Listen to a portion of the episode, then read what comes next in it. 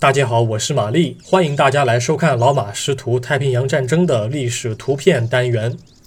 今天是二零二一年十一月二十二日，我想展示的是一张一九四三年同月同日所拍的照片。一九四三年十一月二十二日，美国海军陆战二师六团的部队正在向塔拉瓦环礁贝蒂奥岛的东面推进。美军在该月执行电击行动。美国海军和陆战队率领数万人攻夺日军占领的吉尔伯特群岛，塔拉瓦环礁只是其中的一部分而已。在二十日正式登陆前，美军已经使用舰炮和轰炸机对贝蒂奥岛表面的日军阵地进行了清洗，并将在登陆后继续提供支援。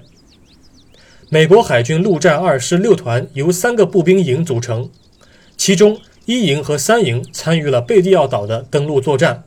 二营被派到了别处。该团由陆战队上校莫里斯·霍姆斯指挥。下辖的一营在十一月二十一日的下午六点左右成功登陆贝蒂奥岛。六团一营一共有三个连登陆该岛，其中 A 连和 B 连两个连在岛屿西北侧的绿滩附近成功登陆。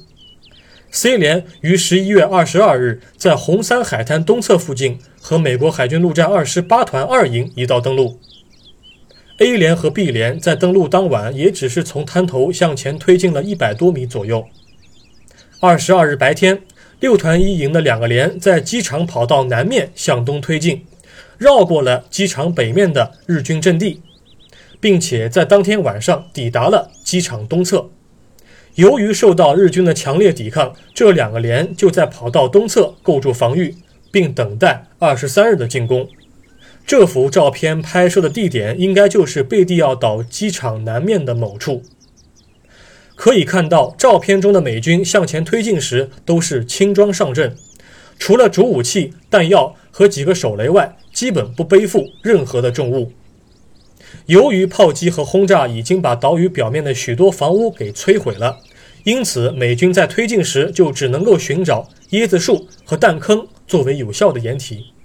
如果美军士兵躲在破败的木板房屋残骸后面，那么日军的轻武器是能够轻易的将其击穿的。原地不动的时候，日军建构的坑道就是很好的掩体。照片近景中的部分美军也在坑道里寻找掩护。静观四周，战场环境非常的杂乱，到处都是废弃的罐头、散落的枯枝败叶和尸体的腐臭味儿。本照是美国海军陆战队的官方照片，现在收录于美国国家档案馆中，内部编号为三二六零六八幺九。感谢您收看今天的节目，我们过几天再会。